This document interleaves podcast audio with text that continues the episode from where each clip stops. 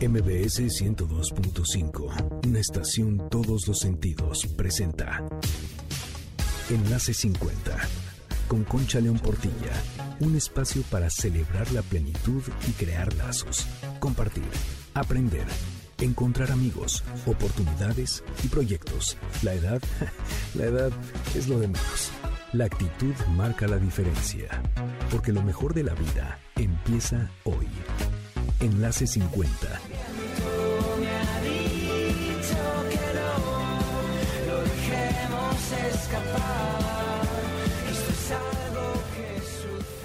Sábado 5 de septiembre, una de la tarde. Soy Concha León Portilla y les doy la más cordial bienvenida a Enlace 50. ¿Cómo les va? ¿Qué tal va su día? Recuerden nuestro WhatsApp del programa que es el 55 23 25 41 61 y apúntenlo porque hoy vamos a tener muchos regalos. Tú ya eres parte de nuestro grupo de WhatsApp, si no, ponnos uno precisamente al 55 23 25 41 61 y únete para recibir información, para recibir poemas, para recibir ánimos, para recibir muchísimas cosas y por ahí nos puedes mandar todos tus comentarios. También te recuerdo nuestro Facebook de Es que es Enlace 50, Twitter Enlace-50, Instagram Enlace 50. Gracias por ser parte de nuestra comunidad y por estar aquí con nosotros. Quiero empezar el programa con una frase de la escritora Gabriela Mistral que me cimbró. La frase dice así, dame la perseverancia de las olas del mar que hacen de cada retroceso un punto de partida para un nuevo avance. ¿A poco no es una belleza de frase y cuánto nos dice? ¿Qué poder tienen las palabras, no? Bueno, creo que todo lo que estamos viviendo nos invita a preguntarnos más profundamente qué queremos y hacia dónde vamos. Te pregunto, ¿a ti qué te mueve? Hoy estará con nosotros Alejandro Molina para hablarnos del metacambio. Fíjense qué interesante palabra, metacambio, y de los beneficios de tener un propósito como guía de vida. Alejandro va a compartir herramientas prácticas que nos ayudarán a ser mejores personas, más plenos y felices. Y hablando de alegría y compartir y de cambios, tengo en la línea a Javier Sirvent, organizador del primer festival online del adulto mayor Telcel, quien nos va a platicar de la gente que lo disfrutó, de los expositores y del éxito que fue. Vale la pena recordarlo, terminó el 28 de agosto. Bienvenido a Enlace 50, Javier. ¿Cómo estás? Hola, Concha, ¿cómo estás? Pues fíjate que sí, estamos muy satisfechos porque eh, tuvimos muchísima asistencia en vivo. En vivo tuvimos alrededor de 20 mil personas que estaban viendo eh, las diferentes pláticas. Pero aquí, como sabes, lo importante son las vistas posteriores de todas las, como todos los videos se suben tanto a Facebook como a YouTube como en el portal, entonces tienen muchas vistas después. Ahorita en, número de vistas ya casi llegamos a un millón de vistas entre todas las pláticas y los promocionales y todo, de cual nos tienen muy satisfechos. Y además que tuvimos un alcance grandísimo porque pues la promoción siempre digital tiene un alcance muy importante. Entonces, pues esto nos permitió llegar a muchas familias, a muchos adultos mayores que estuvieron muy contentos, pues viendo todas las pláticas y todos los talleres, todo. La verdad estamos muy, muy contentos. Me da mucho gusto, Javier, porque realmente fue un giro así que tomaste al toro por los cuernos y dijiste, ok, no se puede presencial, no nos vamos a quedar sin festival. Y entonces convocar a las personas en un momento en que era tan importante estar acompañados, estar aprendiendo y el lograr y el demostrar que los adultos mayores estamos muy vivos y con, muy, con mucha tecnología, creo que son una bola de éxitos sumados, ¿no crees? Pues sí, mira, la verdad que sí te digo eso, eso también, pues obviamente es el resultado de, de, mucho trabajo que hemos hecho anteriormente, pero también el gran apoyo de empresas como el de MDS o Telcel, que nos ayudaron a poder hacer esto, porque esto sin duda es un esfuerzo de equipo, no no es nada más que nosotros, pues porque tengamos a los speakers o porque tengamos el, el Facebook y eso, sino que pues todos nos unimos, Concha, y la verdad que muy contentos y muy agradecidos también contigo en lo personal, porque pues tú siempre has estado apoyándonos. Pues vamos a seguir así, Javier, y ahora sí que estás emplazado para organizar otro pronto, porque es un gran compromiso el poder seguir colaborando con el adulto mayor como lo estás haciendo, contigo y con todo tu equipo. Claro que sí, Concha, y este y pues gracias tú también porque tú estás con ese compromiso ya desde hace mucho más años que nosotros y pues ahora sí que lo estamos haciendo para que todos vivamos mejor como sociedad. Pues muchas gracias Javier y seguiremos creando más cosas de estas, que no sea nada más en agosto, en el mes del adulto mayor, que haya, ya sé que el portal del adulto mayor es totalmente activo y ahí yo invito a la gente a que entre, a que conozca todo lo que están ahí poniendo de contenido que vale la pena. Y pues sí, hagamos más cosas de estas. Tienes un gran compromiso, Javier, porque tienes un gran poder de convocatoria y lograste hacer muy bien las cosas. Entonces hay que hacer muchas cosas por el adulto mayor. Bueno, pues que haya muchos festivales de estos, ¿verdad? Antes de ir al corte, déjame contarte algo que le pasó a mi amigo Paco y que te puede pasar a ti y a mí y es muy bueno saberlo. Paco se quedó sin luz, sin internet y para acabarla de amolar no tenía saldo en su celular. Estarás de acuerdo que a cualquiera nos puede pasar. Paco quería avisar a su familia lo que estaba viviendo y no encontraba la manera hasta que se acordó que un día su nieto le había contado de los SMS por cobrar que se pueden mandar desde tu Telcel sin importar qué tipo de servicio tengas, si es por recargas, plan o mix. Con tu Telcel puedes usar este servicio sin costo de activación. Lo único que tienes que hacer es enviar un mensaje al 033 y los 10 dígitos del número Telcel de la persona a la que quieres que le llegue el mensaje y ya estás.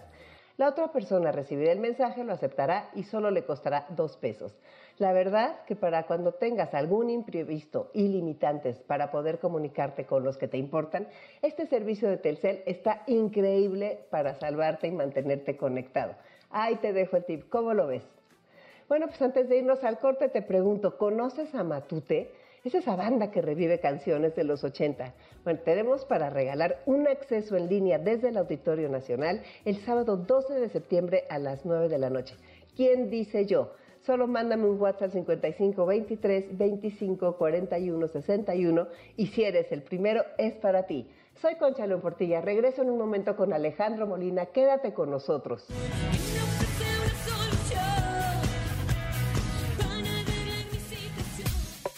Calidad de vida depende de ti.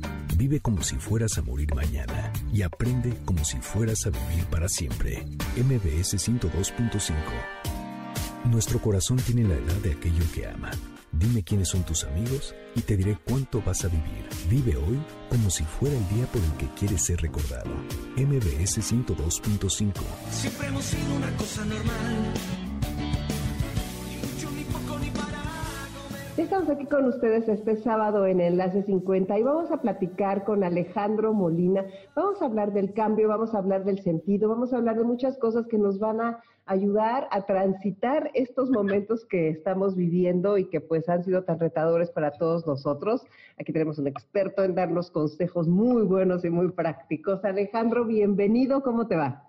Muy bien, Concha, muy contento de estar nuevamente en tu programa y con toda la gente que te sigue para compartir algunas reflexiones de lo que está pasando hoy en día aquí con nosotros. Es un lujo que estés aquí, muchas gracias. Cuéntanos, porfa, tú a qué te dedicas, preséntate a nuestro público, por favor. Claro que sí, yo soy Alejandro Molina, soy el fundador de Revitalización Organizacional, que es una firma de consultoría que cumple 25 años, precisamente este mes cumple 25 años. Bueno, nos dedicamos a todo lo que es la consultoría en procesos humanos, el cambio de cultura, los temas de liderazgo, de desarrollo de organizaciones. Y bueno, soy un apasionado también de todos los temas que aquí vamos a tocar. Y parte de mi expertise es pues la psicología, el desarrollo humano y soy doctor en cambio organizacional, así que todos los temas que vamos a tocar es mi mero modo. Pues adelante, empecemos porque tienes mucho. Empecemos porque no sé, de entender, Concha, tantas apreciaciones que se han hecho de este nuevo cambio y yo me he atrevido a ponerle un nombre a, a esto que estamos viviendo. Si nos vamos hace 25 años, y algunos bueno, la mayoría de los que nos siguen pues eran unos jóvenes, eh, se hablaba de manejar la resistencia al cambio y era lo que teníamos que hacer como consultores. Después, a los 10 años, se empezó a hablar ya no de la resistencia, sino de la adaptación y eran movimientos completos organizacionales. En los últimos cinco años ya no se hablaba ni de resistencia ni de adaptación, se hablaba de acelerar el cambio y que los más veloces eran los que iban a tener el éxito. Hoy en día hay un término de un terapeuta familiar que conocí allá junto a Stanford en los 80s, Paul Vaslavic, que él revolucionó la terapia familiar, y él fue el que le llamó al cambio del sistema, a la ruptura del sistema, le llamó el metacambio. Paul Václav ya no vive, él no lo pudo ver, pero lo que estamos viviendo hoy es una ruptura de, de muchos sistemas. Entonces, por eso yo le llamo un metacambio. Y para ello tenemos que estar súper alertas para que podamos entenderlo. Yo creo que todavía no llegamos a entenderlo porque no ha acabado de pasar, ¿no? Todavía estamos en la transición de entenderlo, pero sí podemos empezar a trabajar algunas trabas mentales que nos van a costar trabajo, como son idealizar el pasado, quererse aferrar, las fiestas de antes, olvídenlo. No sé por cuánto tiempo vamos a tener que adaptarnos a, la a esta nueva realidad. A las fiestas de hoy.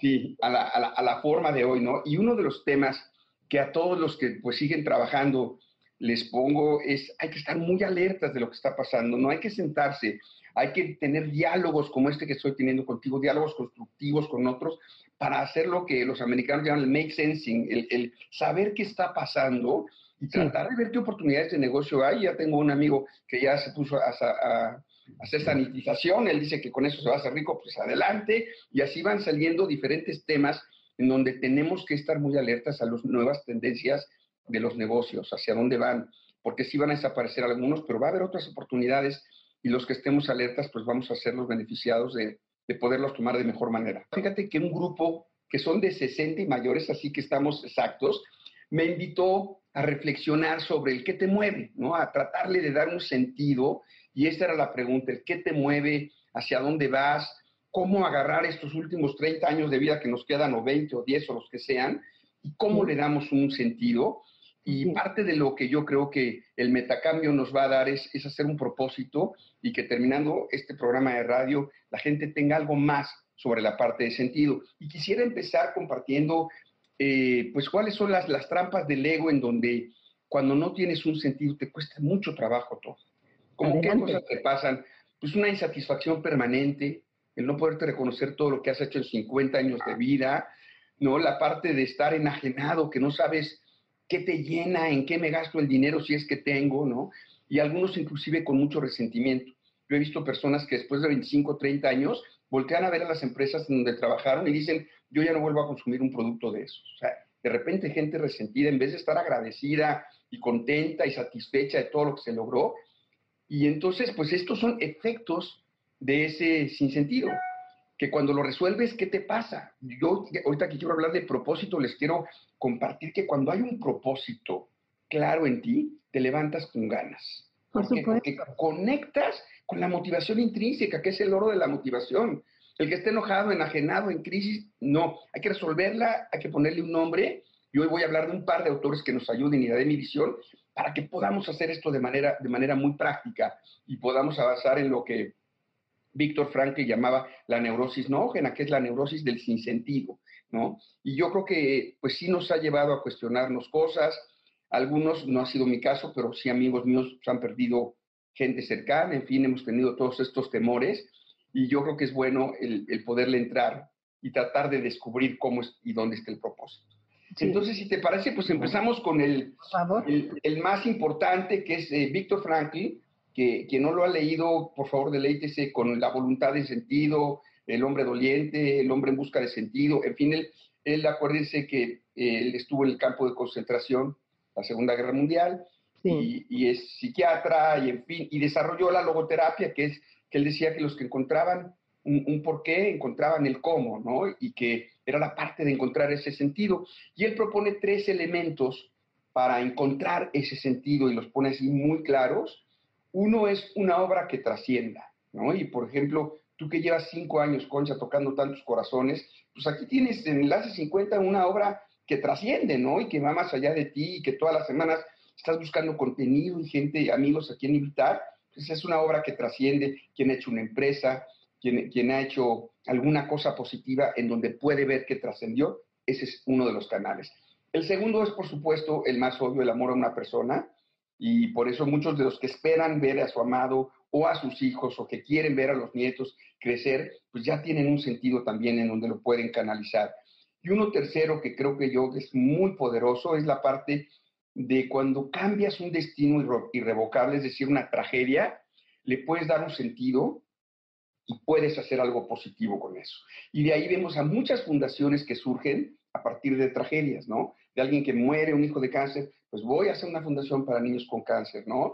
La de Michou Mau, de Virginia Sendel, que, bueno, unos sobrinos suyos que estuvieron quemados, ya hay una fundación para niños quemados. Y así, es trascender, ¿no? O, nuestros amigos que han sufrido algún accidente o que no pueden caminar y que se dedican a, a dar su testimonio tratando de mover a otros, le han dado un sentido. Entonces, ahí están los tres elementos que Víctor plantea, que es la hora trascendente, número uno, dos, la parte de una persona, y tres, el resignificar un destino irrevocable y darle un sentido. Así que, bueno, Víctor Frank nos invita padrísimo a que, que busquemos el cómo, ¿no? Y esta, y esta parte, eh, aplicándola a este momento, o sea, ¿cómo, cómo ves?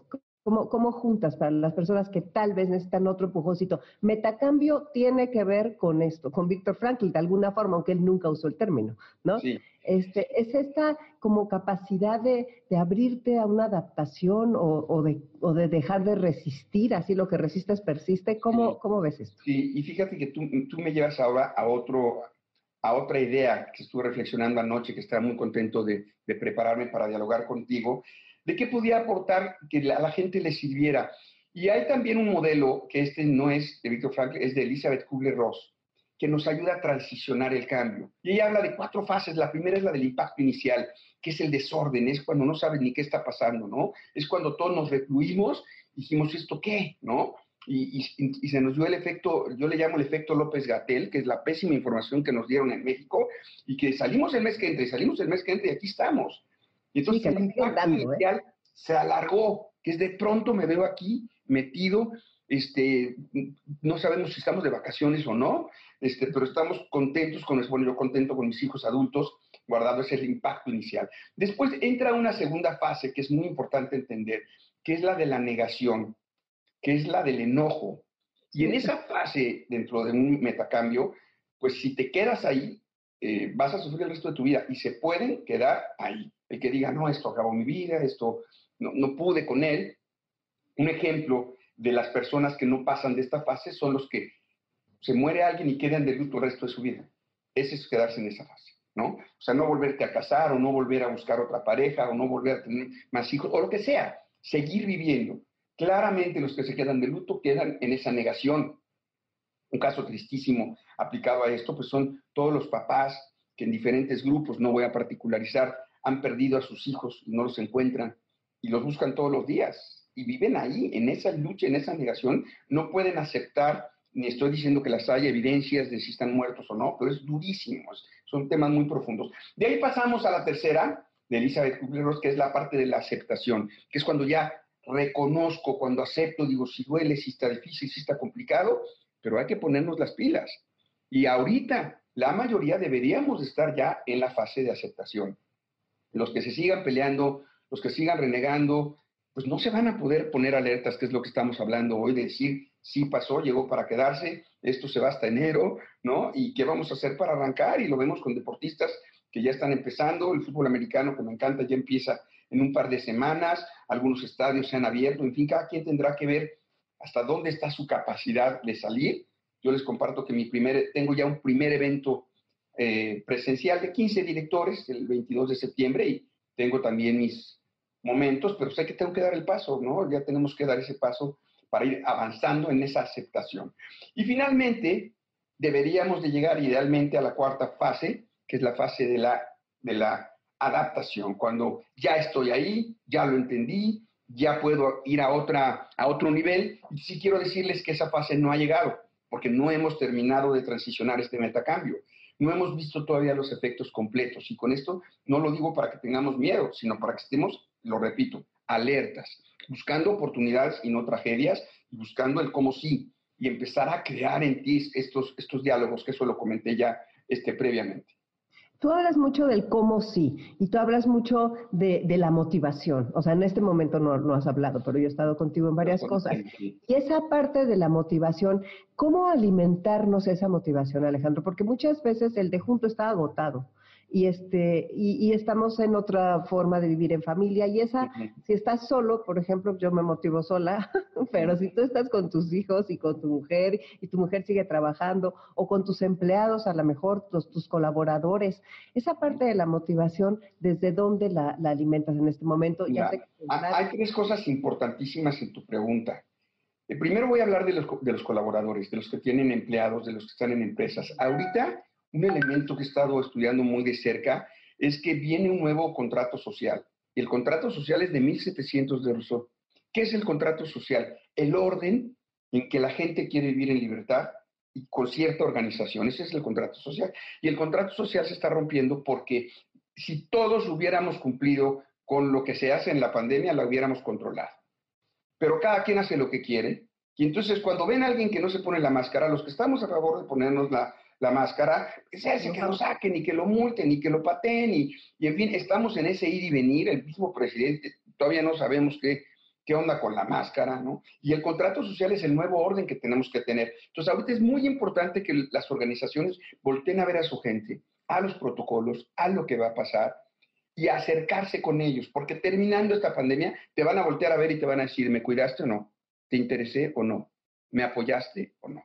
Entonces, todos estos mensajes, y de ahí que se me han derivado un chorro de mensajes positivos y webinars, para hablarles a las organizaciones y decirle, líder, diles que estás aquí y que eh, vamos a darles elementos para mantenerse mejor. Entonces, esta parte es fundamental. Después hay otra reflexión muy bonita que también la preguntaste si vive solo o no, que he estado yo bordando en el metacambio, que es la parte de hacer comunidad.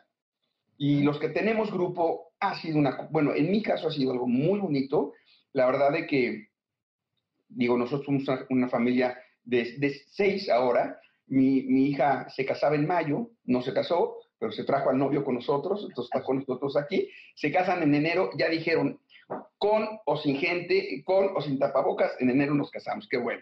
Y bueno, lo que quería decir es que el hacer comunidad, no tenemos a nadie que nos ayude, todos nos turnamos para uno hace de comer cada día, cada quien lava su ropa, tenemos un pequeño jardín que hay que regar, nos lo organizamos, en fin, hemos logrado hacer comunidad, pero la reflexión que yo quiero hacerle a la gente es que para hacer comunidad hay cuatro o cinco cosas que también no solo las he descubierto, las he dialogado con otros como tú, precisamente para crear esta, este estado de alerta, que es, tenemos que empezar por dar servicio, ese es un tema, tener comunidad de servicio.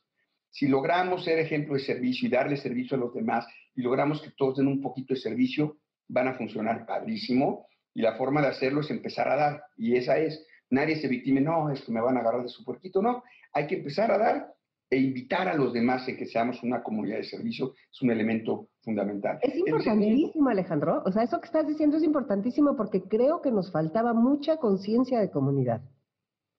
Totalmente, porque te voy a decir algo, muchos de nosotros, y aunque nos queramos, éramos transaccionales. Lo transaccional es llego, me agarro mi ropa, mi sándwich, en la noche pues sí platico, cenamos, pero no teníamos que estar ahí pegados, ni teníamos que manejar todo lo de la casa solos, ¿no? Sino que la mayoría de la gente pues, tiene una persona de entrada por salida o que se queda a dormir. Entonces, esta parte de comunidad hay un segundo elemento que, que también creo que es fundamental y lo he ido aprendiendo también a, de minuto en minuto, es incrementar el nivel de tolerancia para hacer comunidad. Y la tolerancia es dejar de señalar. Eh, así la definí, ya no, estoy en ningún lado, de mi cabeza la definí de tratar de dejar de señalar cada pequeña cosa que no te parece. La tolerancia es que no te parezca y la dejes pasar. Dice un comentario uno de tus hijos adolescentes, déjalo pasar. ¿no?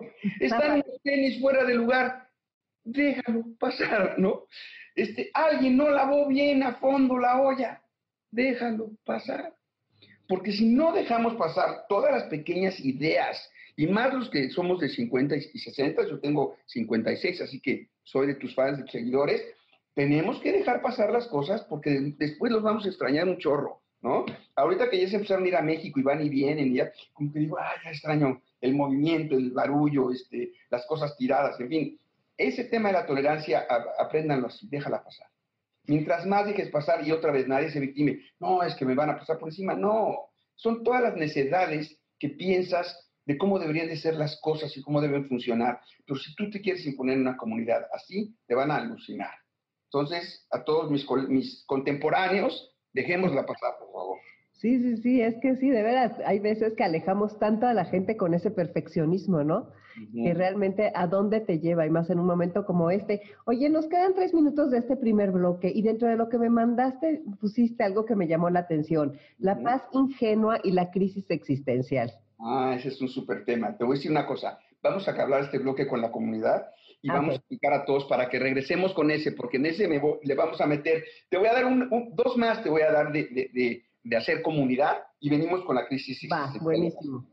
Este, otro es las conversaciones, el estar presente, el buscar sobremesas, el buscar realmente conectar entre la gente es otro elemento que lo descubro porque, bueno, ya no tengo más tiempo, pero hubo un momento en el inicio que teníamos más tiempo y es estar presente realmente para tener conversaciones de fondo, no pierdan esa oportunidad. Y, y, uno más, este, que les dejo de tarea, los que están en comunidades, jugar en familia. Casi no sale solo, hay que planearlo y hay que elegirlo bien y hay que ver que todos quieran. Y, este, aquí hemos jugado barajas y hemos jugado uno y luego pasamos a dominó cubano y le vamos buscando, pero el jugar nos ha ayudado también mucho a disfrutar, ¿no? Cuando alguien está muy tenso y dice, oye, si jugamos unas barajas, unas cartas, vamos a jugar. Y si alguno de ustedes no ha jugado, pues dispóngase con un juego de mesa o busque que le, en qué edad les conviene, ¿no? Y incluimos a los niños también, por supuesto, o a los nietos, que hay que jugar con ellos y hay que diseñar espacios para el juego. Pues está buenísimo, Alejandro. Pues nos tenemos que ir a un corte. Soy Conchalón Portilla, regreso con ustedes en un momento. Quédense aquí en Enlace 50 que va a estar buenísimo.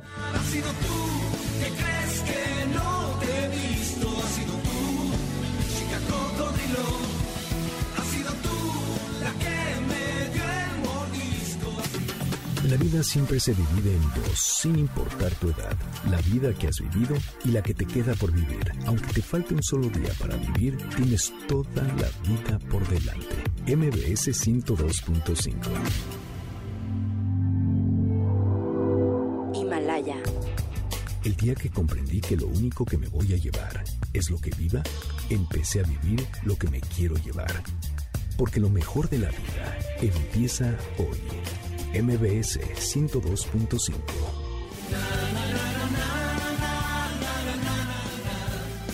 Estamos aquí de regreso con ustedes este sábado con Alejandro Molina. Estamos hablando de cómo vamos a, a, enfrentar este metacambio, todo el reto que significa y vamos a tener muchas herramientas para lograrlo.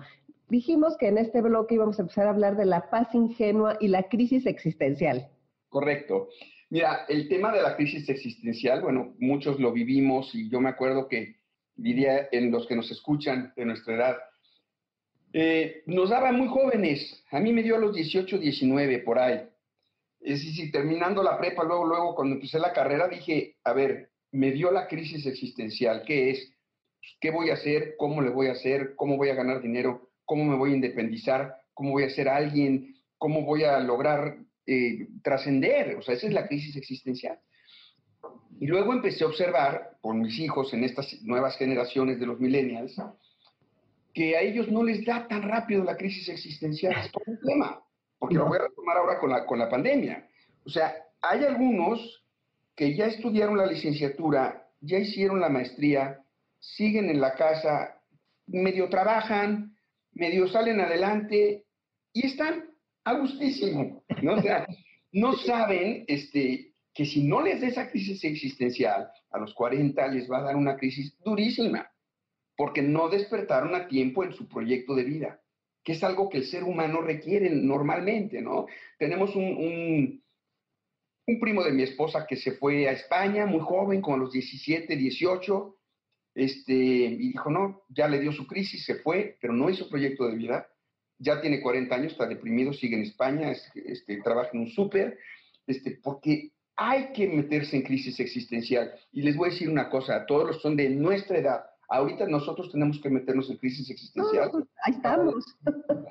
para reinventarnos. ¿Dónde está la alegría? Ya estamos plenos. ¿Qué logramos? ¿Qué cosechamos? ¿Qué no logramos? ¿Y qué más podemos hacer? Si no acaba la crisis existencial, ahorita sería la crisis existencial de edad madura, ¿no? Claro. Y la paz ingenua es no quererlo ver y no entrarle, pero sale cara. Mis hijos me invitan, eh, especialmente Ana Pau, eh, me, es psicóloga también, de repente me dice, pa, ¿puedes desayunar con un amigo? Así me dice, sí. ¿Y para qué?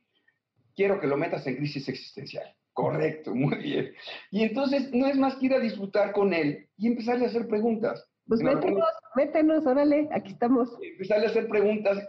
Una, vez, esta es otra anécdota de un sobrino, que el jovencito también se sube al carro y a mí me gusta padrinarlos a todos, es mi naturaleza, esa es mi vocación de, de servicio. Se sube al carro y le digo, ¿cómo estás? Bien, tío. Oye, ¿ya te dio la crisis existencial? Me dice, pues, ¿qué es eso? Le dije, pues ponerte a pensar que tienes que tener un proyecto de vida, que tienes que ganar dinero, que puedes ser un empleador, qué más vas a lograr con tu vida, que hacia dónde vas, que si tienes pareja, que cómo te vas a hacer de un bien raíz. Me dice, pues no me había dado, pero ya me está dando, ¿no? O sea, como que es un tema ahí fuerte de que nos tenemos que activar. Pero yo quisiera agregarte algo para los que somos mayores en esta crisis, que es una cosa padrísima. Les recomiendo mucho que busquen el libro Hipoteca Social de David Noel. Hipoteca Social se llama de David Noel es el, no, lo van a encontrar seguro. David Noel es el ex rector del TEC de Monterrey, no el presidente, que es Salvador Alon, un buen amigo mío, sino el rector del TEC de Monterrey de Monterrey, ¿ok? De, esa zona. Él, se ha retirado y, siempre dice cosas padrísimas, pero el libro de hipoteca social tiene una profundidad porque te lleva a cuestionarte qué le vas a devolver ahora a todo lo que recibiste. Por eso se llama hipoteca social. ¿Cómo vas a devolver todo lo que tienes? Y yo creo que es una cosa fantástica que los que somos de 50 y mayores también nos toca ya pensar en la hipoteca social, ¿no? Y no es forzosamente tener dinero para tener que devolverlo, no, sino tu tiempo. Yo, este, con este es mi número, mi evento número 30 eh, desde que empezó la pandemia, Concha, que estoy feliz. La mitad han sido así como este, que es gratuito, que es con amigos, que es reflexionando, que es compartiendo. Pues esa es parte de la hipoteca social que a mí me toca, ¿no? Y algún día me decía, mi hijo, oye, pa, como que ya estás este, facturando menos. Le dije, sí, porque ve cuántos eventos gratuitos hago. Hago mucho ahora eh, de, procurando el bien social y me siento contento de hacerlo además, estoy en otro momento de vida, pero la hipoteca social los invito a todos a pensar en esa crisis existencial.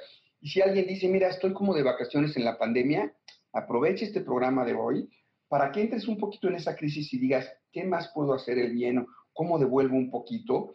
Y, yo estoy seguro que entre los que siguen a esta edad somos privilegiados en otro nivel de madurez, algunos con dinero, algunos con talentos, otros con estudios, y que la hipoteca social es, volverla. Este, ¿Cómo vamos? Ahí, eh, bueno, esa es la crisis existencial. Vamos súper bien. Ahí me muero de ganas de que nos digas las lecciones para el siglo XXI de Yuval Noah Harari. Bueno, de Yuval les voy a decir una cosa. Siempre tienen que romperse sus paradigmas bien. Lean a Yuval, por favor, porque está grueso. Porque es un pensador libre.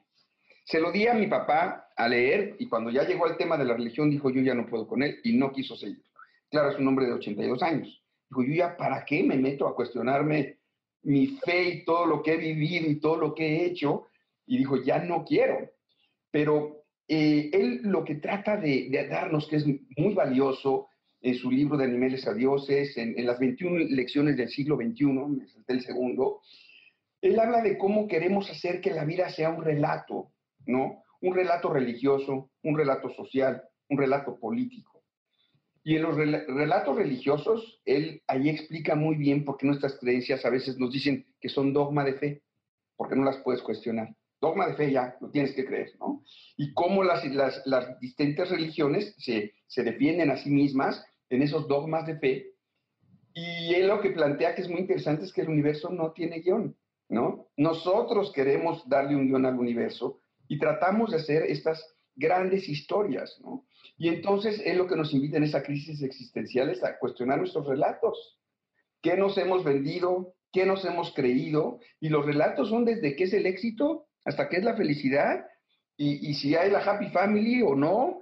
O sea, como que realmente podemos, y eso, si le entramos a cuestionar nuestros relatos de forma amable, ordenada, con apreciación, nos va a bajar la obsesividad de opiniones y de sentimientos y de creer que tenemos la verdad y vamos a poder convivir un poco mejor con otras culturas, ¿no? Porque cuando habla de religión eres judío, habla de la judía y habla de la católica y habla de los musulmanes, o sea, le entra a todo. Entonces, otra forma de tener la crisis existencial, y por eso puse a, a Yuval Noah Harari, que es de mis favoritos en romper paradigmas para que veas si tu relato te está haciendo feliz, te está sirviendo, pues qué bueno, quédate con él. Pero si el relato que tú traes y la manera en que te explicaron que había que llegar a los 55 no es un relato que te esté ayudando, pues hay que cambiarlo. Y, puedes reconfigurar tu vida en función de eso y no sentirte frustrado si no lograste algunas de las cosas que tú pensaste que tenías que haber logrado o que tu mamá te dijo que era la felicidad del papá, porque ya estamos grandes. Mira, un elemento fundamental, esto lo aprendí hace muchos años, pero es de mis favoritos, es de los que la base de la salud mental, así, y mucho del inicio de la felicidad, está en la independencia psicológica.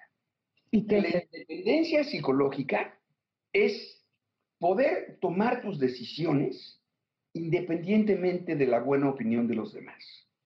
Cuando dices, a mí me toca decir, pues ojalá que los que somos de 50 y mayores, todo el mundo tenga esa independencia psicológica. yo me acuerdo conquistarla, ¿eh? Sí, yo me acuerdo que empecé, empecé mi primer, mi papá es ingeniero químico, hice mi primer semestre de ingeniería química, lo admiro mucho a él y quería yo seguirlo, pero yo volteé a ver a todos los alumnos de ingeniería química y dije, no me parezco a nadie, no pienso como ninguno, no me interesan los temas, no tengo esa lógica, estructura mental que ellos llenos de talento. Y yo dije, yo siempre quiero ser he querido ser psicólogo. Me costó un trabajo cambiarme, que fue lo mejor que pude haber hecho en mi vida porque cambió mi ruta, pero fue ese fue el momento en donde aprendí la independencia psicológica, es decir, tienes que decidir por ti, por lo que tú ves y por lo que tú quieres y en conciencia. Entonces, por eso, Yuval Noah Harari nos va a romper el paradigma, chequen sus relatos, revisen si esos relatos les están causando frustración o felicidad y, y cómo nos encauzamos con ellos y generamos también crisis desde ahí. ¿Cómo entramos? o sea, todo esto estamos hablando de introspección. Y yo creo que esta parte de, la vida, conforme va avanzando nuestra edad, nuestro propósito cada vez debe ser más conocernos y no traicionarnos. Entonces, esa parte, para no traicionarnos hay que ser muy valiente, porque te nos da miedo el rechazo y nos da miedo que nos dejen solos con nuestras ideas. Entonces, cuestionar nuestras creencias también es un maremoto. Y hay que hacerlo de la mano de estas personas, ¿no? Otra persona que tú pusiste aquí es el sentido, eh, propósito, según Ken Blanchard. Ah, sí, Ken Blanchard. Ken Blanchard es un clásico en, el campo organizacional. Ken Blanchard ha escrito toneladas de libros. Él tiene 90, 90 años y, sigue vigente. Estuvo en el Congreso de, American for, Talent Development, que es el más importante que reúne a cerca de 10.000 personas en Estados Unidos. Lo hicieron digital eh, y estuvo Ken Blanchard en, en video y habló precisamente de propósito, precisamente de propósito, y me gusta mucho Ken Blanchard porque a diferencia de, la gran profundidad que tienen estos retadores de creencias como son Víctor Frankl y tal vez este, Yuval Noah Harari, él es muy práctico y él trabaja en organizaciones y líderes y siempre saca sus fórmulas muy sencillas. Y él dice que la forma de hacer un propósito ni siquiera lo ve tan introspectivo, y lo dice muy sencillo. Él dice, el propósito no se crea, se descubre, se descubre. No es una cuestión que ahorita me voy a inventar un propósito, sino que él dice, trata de ver en tu vida qué características, qué cualidades, qué actividades te hacen sentir bien contigo mismo, qué cosas has hecho que te han funcionado. Y esto yo digo que lo puedes ver desde la secundaria o desde la prepa. ¿No? O, y quienes no hicieron secundaria o prepa, pues desde esas edades, ¿no? De ver qué te caracterizaba, en qué eras bueno, en qué te distinguías en los grupos, ¿no?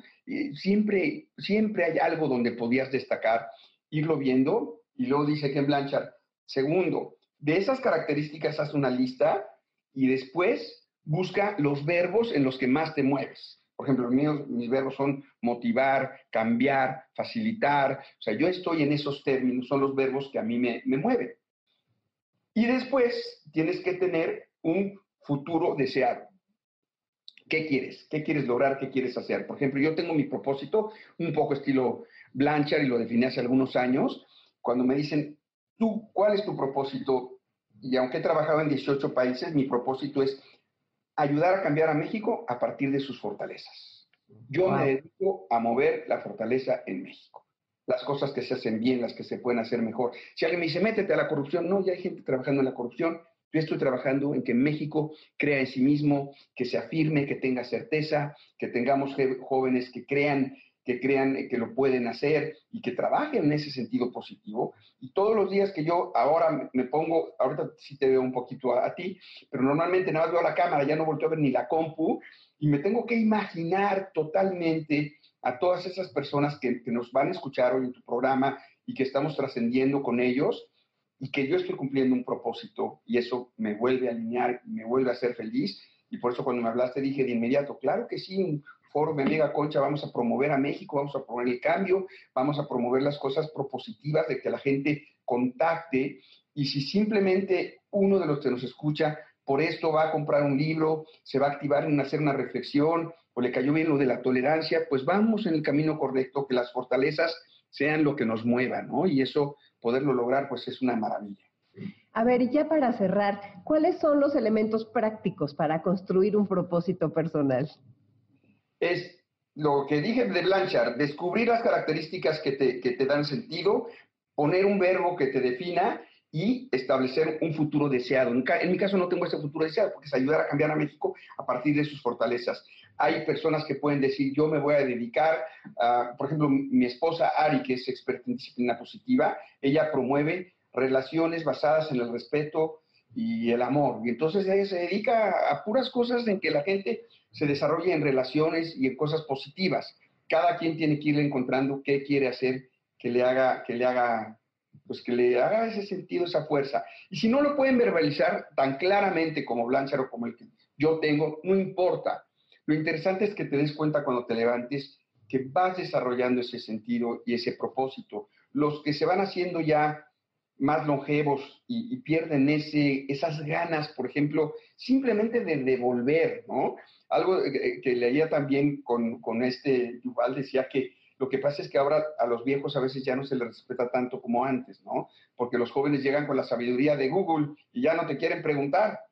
Y hace años, cuando no había internet, pues el viejo se le respetaba, se le quería escuchar, se quería saber todas estas historias. Entonces tenemos también como gente madura, adulta, saber voltear a compartir sin, presumir, sin nada, pero poder compartir todo esto que tenemos, pues qué maravilla, qué más sentido que ser un, un señor de 80 que puede voltear y compartir y dar, pero eso hay que irlo preparando, ¿no? Hay que irlo preparando. A ver, hay una cosa que me, sale ahorita que estás hablando, o sea, el tema de la paciencia.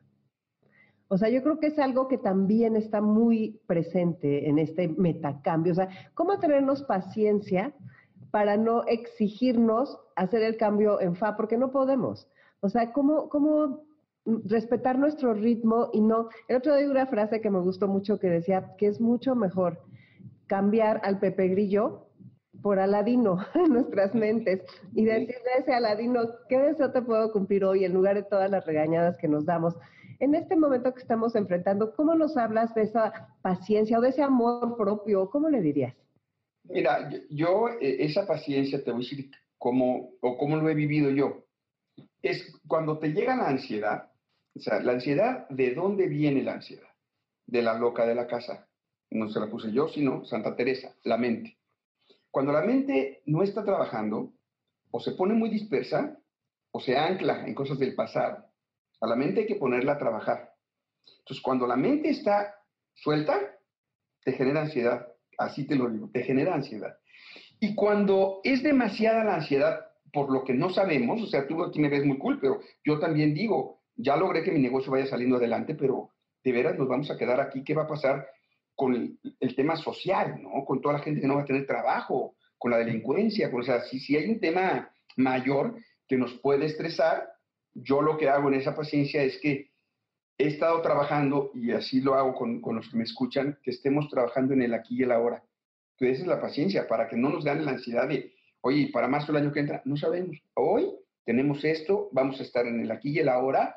Cuando llega la ansiedad, la respiramos, decimos, ya llegaste, si estoy un poquito ansioso, sigo respirando y pongo mi mente a trabajar. Dos formas en que puedes poner, bueno, una forma muy puntual en que puedes poner a trabajar tu mente es darle incubación creativa. Es una técnica muy sencilla pero muy poderosa es ponerte unas hojas de papel y decir, a ver, ¿qué voy a hacer? Este, con un proyecto que tengo, o un negocio, o una fiesta que voy a organizar, lo que sea. Pero dejar, ahorita me estoy acordando que cuando me hablaste para, para el programa, te dije, déjame incubar un día. tal vez no lo notaste, pero dije, déjame incubar un día. Es poner a mi mente a trabajar, decir, ¿qué quiero compartir con Concha en su programa para los de 50 y mayores? Y la mente, cuando tú le das 20 minutos o 15 a trabajar, a mí me gusta más hacerlo con papel y pluma, y a que quieras resolver algo, la mente se activa y se pone a trabajar para ti. Y en la noche lo hace y en la mañana y de repente dices, ah, ya sé qué tema voy a dar. Y la mente te lo da porque la pusiste a trabajar en querer resolver. Entonces, ese es un elemento en la paciencia que es el aquí y el ahora, la respiración y poner tu mente a trabajar para que no ande de loca, ¿no? O ya de perder entretenerla con una película, ¿no? A veces estoy en la madrugada que está mi mente ya empezando a trabajar, le digo, no, por favor, prefiero poner una película o algo y me dice, ¿por qué no te duermes? Porque mi mente ya empezó a trabajar y ahorita la quiero entretener porque si no, se pone a hacer este, todo lo que tengo pero en fin, son reflexiones. Tengo un elemento más que es visual, tú lo vas a poder ver, a los demás se los vamos a explicar y tú me ayudas, que es un elemento que uso para cerrar y ver ese tema del metacambio, que lo pueden usar en su casa y les va a ayudar. Lo hago con un huevo. Este principio yo no lo inventé, es el huevo de Colón. Por allá del 1500, cuando Colón conquistó América, hay varias historias que se contraponen sobre el reto que Colón puso de parar un huevo. Parar un huevo es ponerlo en posición vertical para nuestros radioescuchas, tratar de hacerlo en una pieza de madera, en un plato, no se vale azúcar, no se vale chicle, no se vale anillo. Se trata de tratar de parar el huevo, de ponerlo en posición vertical. Ahorita se lo estoy haciendo aquí a Concha mostrándoselo. Y solo hay una manera de lograr que el huevo quede en posición vertical. Y la manera es, si lo escucharon, es el huevo rompiéndose y deshacerse. Solo rompe la punta y queda la base. Ese movimiento es el que empecé hablando de Paul Vaslavic y, y, del metacambio, que es un rompimiento del sistema. Y tenemos que estar listos para dar el paso. Y esos son los que vamos a tener éxito. Es decir, no queramos ir, vamos a regresar, vamos a regresar. No, ya no hay regreso, es hacia adelante. Nuevas medidas, nuevas formas, nuevos negocios, nuevas formas de convivir con otras limitantes, pero ese rompimiento del huevo es lo que nos trae las nuevas soluciones para no quedarnos en, bueno, ¿cuándo vuelve lo que todavía ya no, ya no nos tocó? Fuimos los afortunados que nos tocó vivir este cambio también. Ay, Alejandro, qué bárbaro. Buenísimo. Estoy encantada. Qué bonita conversación tuvimos. Yo creo que la gente está muy contenta. ¿Alguna forma de que si alguien pregunta dónde encontrarte, qué podemos hacer? Sí, claro que sí. Eh, les doy mi, página, que además estamos lanzando eh, precisamente esta semana. Es www.revitalización.com.mx. Lo repito, www.revitalización.com.mx. De todas formas, si, no me encuentran ahí, con que pongan Alejandro Molina colaboración, salen mis videos y salen cosas en YouTube padrísimas que pueden ver y ahí se vinculan a redes, en fin, es muy fácil ahora encontrarlos. Pues muy bien, Alejandro, te agradezco mucho tu tiempo, de veras, de todo corazón. Puedo decir algo que nunca que he trabajado contigo en cursos o que hemos hablado aquí, me he quedado menos feliz de lo que ya sabía que me iba a quedar. o lo rebasas. Es de veras, muchas gracias, Alejandro. Un gusto, un gusto estar contigo y con todos los que te siguen. Felicidades y a seguir encontrándole sentido y propósito a esta situación. Gracias. Gracias, un abrazo. Soy Concha León Portilla, regreso con ustedes en un momento. Quédense con nosotros.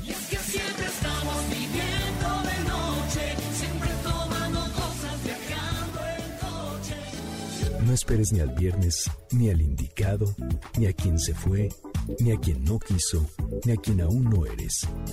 La vida está sucediendo ahora y no espera. MBS 102.5. Eres la persona más importante que tienes a tu cargo. Cuida tu cuerpo, reta tu mente, alimenta tu espíritu, ama, sonríe. MBS 102.5. ¿Qué les pareció todo lo que nos dijo Alejandro Molina? Bueno, pues este sábado 5 de septiembre ya estamos de regreso aquí con ustedes y les adelanto que tenemos buenísimos regalos de música un poco más adelante. Y también falta el texto de salida que estoy segura que te va a encantar. Quédate con nosotros. Primero hablemos de lo fundamental, porque prevenir es vivir y por eso es tan importante este mensaje de Biomédica, nuestro laboratorio de análisis clínicos e imagenología, que tiene más de 27 años de contribuir a la prevención y cuidado de la salud, siempre con pruebas innovadoras, como es en el caso de la tiroides, esta glándula que tenemos en la parte central del cuello y por delante de la tráquea, que segrega las hormonas que intervienen prácticamente en la totalidad de las funciones orgánicas, activándolas y manteniendo el ritmo vital.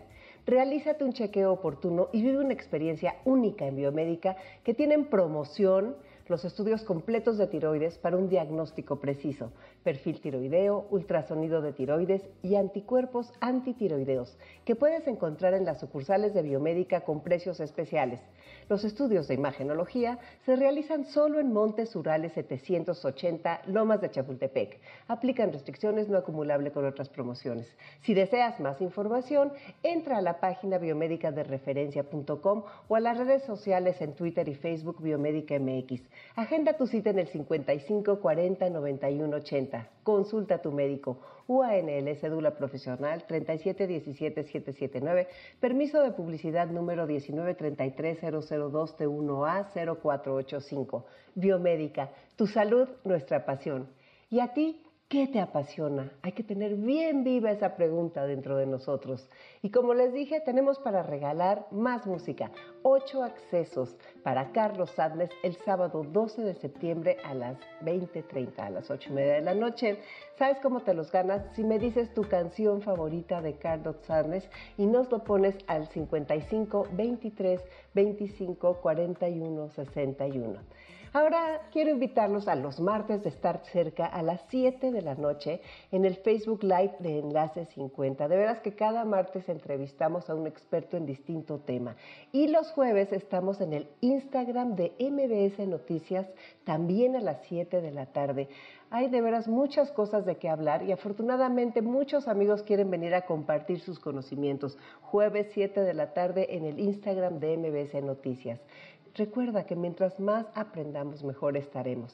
Y hablando de aprender, les comparto por parte de Telcel, la red de tus emociones, esta historia. Eddie Jaku se presentó en TED como el hombre más feliz de la Tierra. Es un sobreviviente del holocausto que relata con valor y humildad cómo perdió la dignidad, la libertad y su fe en la humanidad. Y lo más importante, cómo se levantó. Este abril Eddie cumplió 100 años. El COVID le hizo posponer su fiesta y dice que el secreto de su longevidad consiste en estar contento con lo que tiene. Dijo que usará lo que le queda de vida en luchar por crear un mundo mejor, porque si no aprendemos del pasado, no tendremos un futuro. Eddie Yaku cierra su plática con un texto que dice así, Por favor, no camines delante de mí porque tal vez no podré seguirte. Por favor, no camines detrás de mí porque tal vez no podré guiarte solo camina a mi lado y seamos amigos. Eso me recordó la famosa frase de León Felipe, que tal vez conoces y siempre es importante repetir. El poeta decía así, voy con las riendas tensas y refrenando el vuelo, porque no es lo que importa llegar solo ni pronto, sino llegar con todos a tiempo.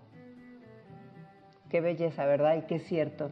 Gracias a ti por ser comunidad y por crear vínculos, por fortalecer cada vez más los lazos con Enlace 50. Caminemos juntos, lado a lado. Somos amigos. Gracias Patti, gracias Carlos, gracias Beto por su compromiso y por su trabajo. Los dejo con Dominique Peralta en Amores de Garra y antes de irme quiero recordarles que escuchen los nuevos programas, los cambios que ha habido en la parrilla de entre semana y los cambios del sábado y recuerden que pueden escuchar los podcasts de Enlace 50 en la página de mbcnoticias.com. Soy Concha Portilla, les dejo un abrazo enorme y nos escuchamos el siguiente sábado 12 de septiembre. ¿Qué cuántos años tengo? ¿A quién importa? MBS 102.5 presentó Enlace 50 con Concha León Portilla. Te esperamos el próximo sábado, una a 2 de la tarde, por MBS 102.5.